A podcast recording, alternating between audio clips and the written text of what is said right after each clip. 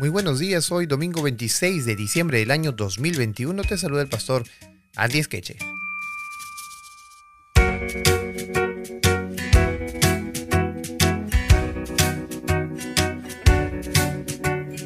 El título de esta mañana es Un comienzo glorioso.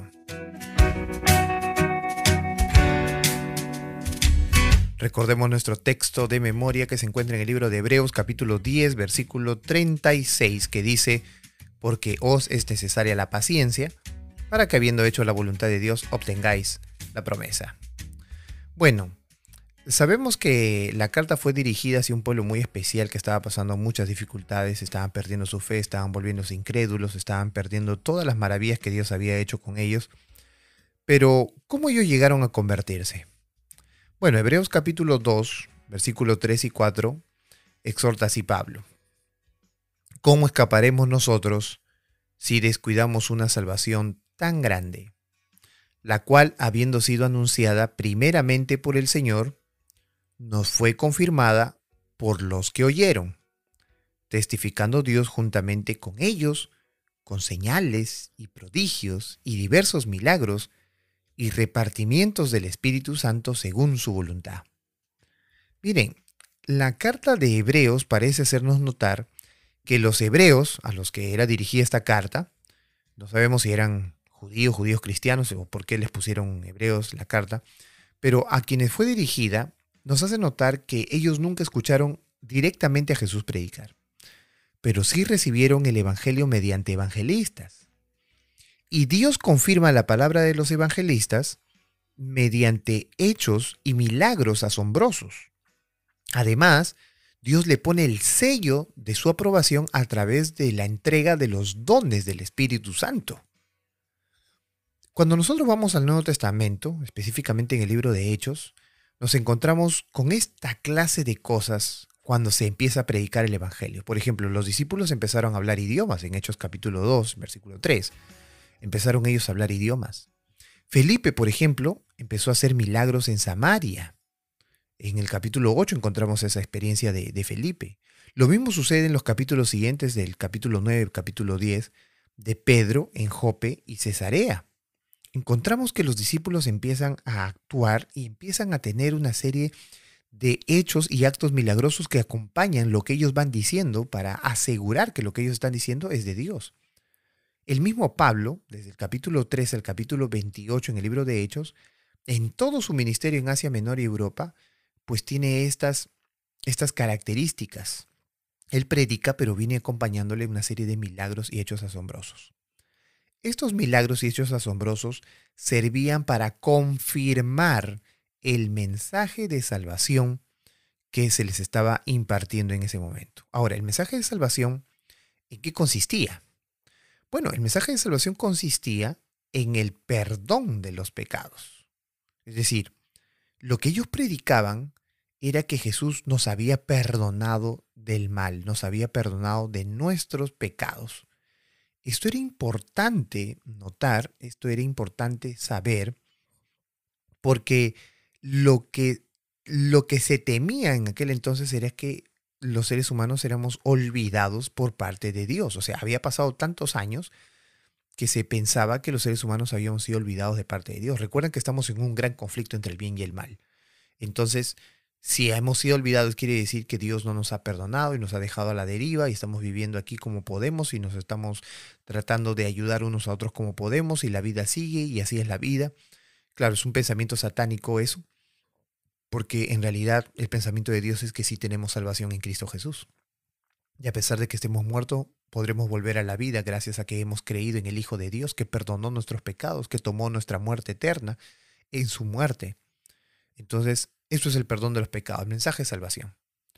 Pero creerlo no, hace, no, hace, no hizo falta solamente eso, sino que a medida que ellos perdonaron los pecados y vieron cómo sanaban a las personas, entonces la gente empezó a entender que el mensaje de salvación no solamente era palabra, sino era acto, era algo tan tangible.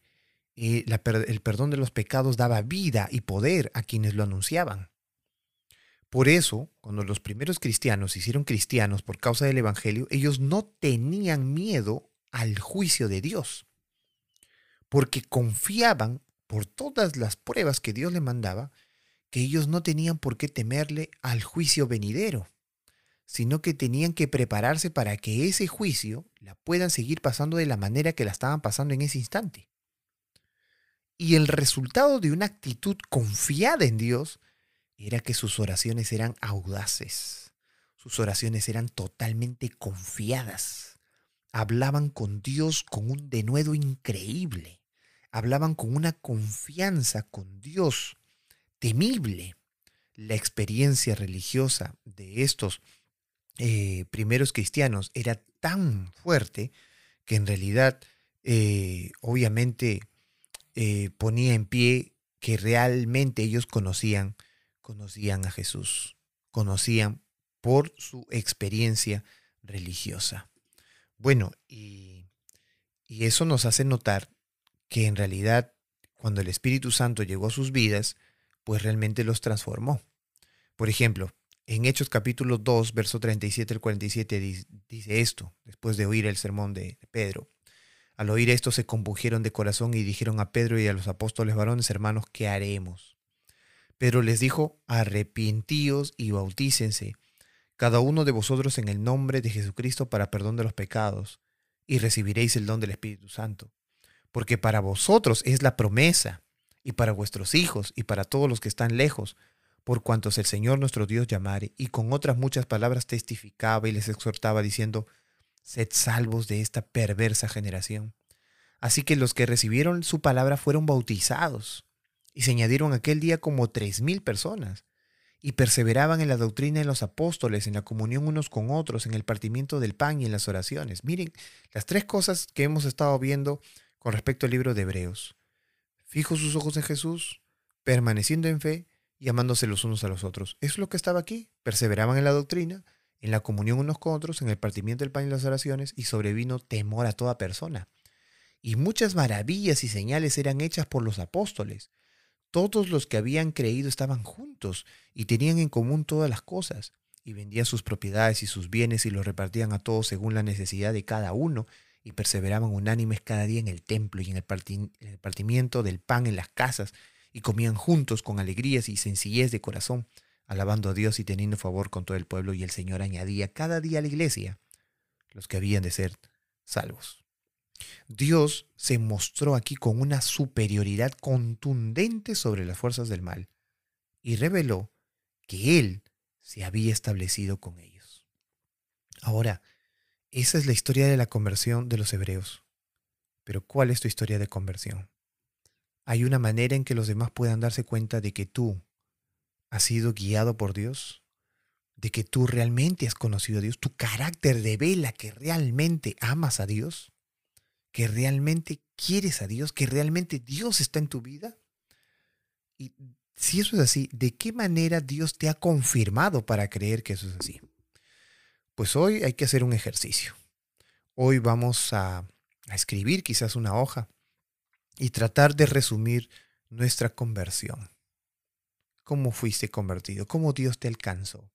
No la historia de que yo era alcohólico, ahora no lo es, porque esa no es la conversión. La conversión es el punto, el momento en el que tú conociste a Dios, que te impactó de Dios para que tú tomaras una decisión diferente en tu vida así como lo tomaron estos hebreos, y cambió su vida rotundamente, y había una fuerza increíble en medio de ellos. ¿Cuál es esa fuerza de la conversión que Dios puso en tu corazón y en tu vida? Vamos a orar para que así lo hagas. Amado Dios que mueras en los cielos, te damos gracias porque tú nos llamaste de las tinieblas a tu luz admirable, porque tú nos has rescatado, Señor, de la vida de pecado, porque un día abrimos nuestros ojos y nos dimos cuenta que verdaderamente el pecado no tenía ninguna solución ni salvación.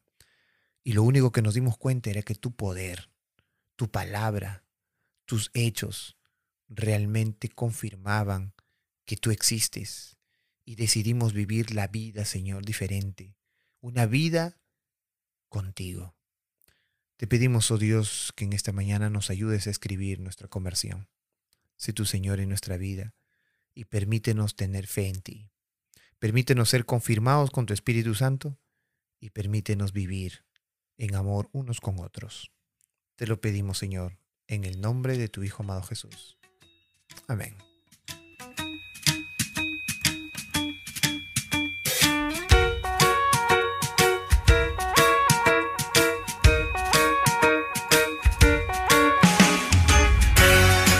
Bien, muy bien. Nos vemos entonces el día de mañana también con nuestra lección de Escuela Sabática aquí por nuestro podcast de Pastor Andy, las redes sociales de Pastor Andy y las radios que están transmitiendo esa señal. Que Dios te bendiga y sigamos estudiando juntos la Escuela Sabática.